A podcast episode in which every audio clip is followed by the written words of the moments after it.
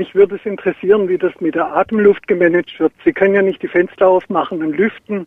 Das heißt, äh, auf welche Stoffe wird dort kontrolliert und zum Beispiel, wie hoch ist das, der Kohlendioxidpegel, bei dem Sie dort fliegen und arbeiten? Ja, ist eine sehr wichtige Frage für uns auf der Raumstation. Selbstverständlich achten wir da sehr drauf, dass die Atemluft immer ja, im Normbereich ist. Also da gibt es alle möglichen Filter, die wir da eingebaut haben. Der CO2-Spiegel, der wird bei uns in Millimetern Quecksilbersäule gemessen. Der ist meistens so um ein bis drei Millimeter von einem Gesamtluftdruck von 760 Millimetern äh, Quecksilbersäule. Und äh, der wird äh, dadurch kontrolliert, dass man äh, den filtert, also das CO2 rausnimmt und äh, wieder in Sauerstoff letztendlich dann auch wieder umwandelt. Äh, die Millimeter Quecksäule, jetzt sagen wir relativ wenig. Hier auf der Erde spricht man von ppm oder Volumenprozent. Haben Sie das zufällig im Kopf.